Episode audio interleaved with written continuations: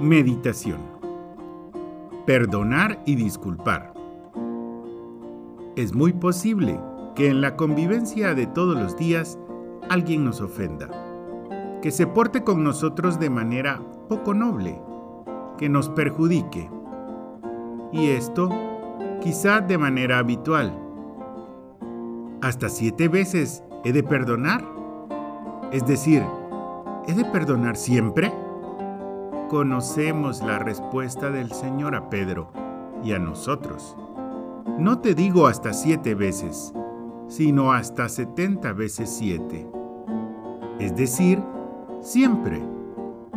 Pide el Señor a quienes le siguen, a ti y a mí, una postura de perdón y de disculpa ilimitados. A los suyos el Señor les exige un corazón grande quiere que le imitemos. Nuestro perdón ha de ser sincero, de corazón, como Dios nos perdona a nosotros.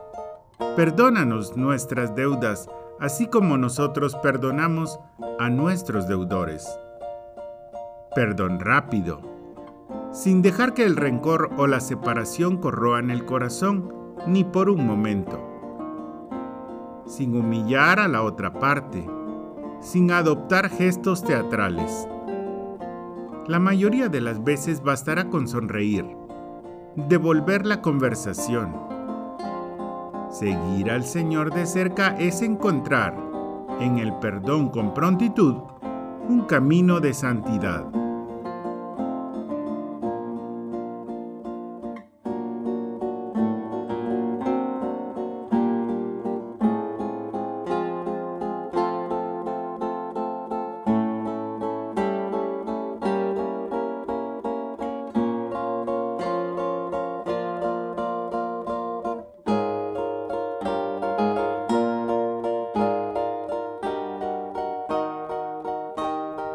En algún caso, nos puede costar el perdón, en lo grande o en lo pequeño. El Señor lo sabe y nos anima a recurrir a Él, que nos explicará cómo este perdón sin límite, compatible con la defensa justa cuando sea necesaria, tiene su origen en la humildad. Cuando una persona es sincera consigo misma y con Dios, no es difícil que se reconozca como aquel siervo que no tenía con qué pagar. No solamente porque todo lo que es y tiene se lo debe a Dios, sino también porque han sido muchas las ofensas perdonadas.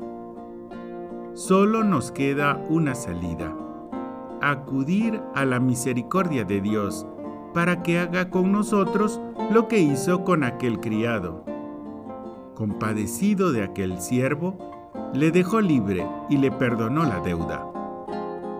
La humildad de reconocer nuestras muchas deudas para con Dios nos ayudará a perdonar y a disculpar a los demás, que es muy poco en comparación con lo que nos ha perdonado el Señor.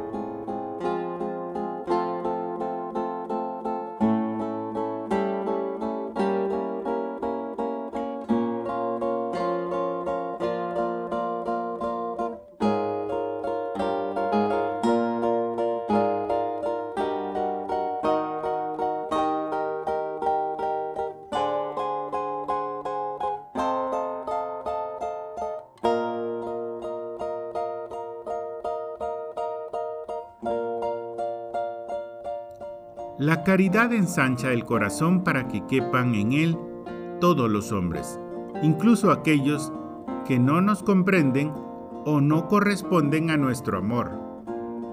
Junto al Señor no nos sentiremos enemigos de nadie. Junto a Él aprenderemos a no juzgar las intenciones íntimas de las personas.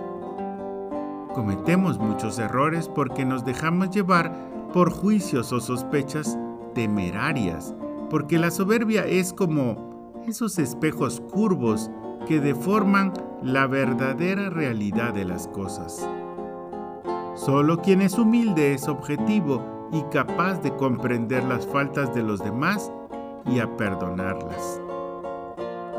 La Virgen nos enseñará a perdonar y a luchar por adquirir las virtudes que en ocasiones nos pueden parecer que faltan a los demás.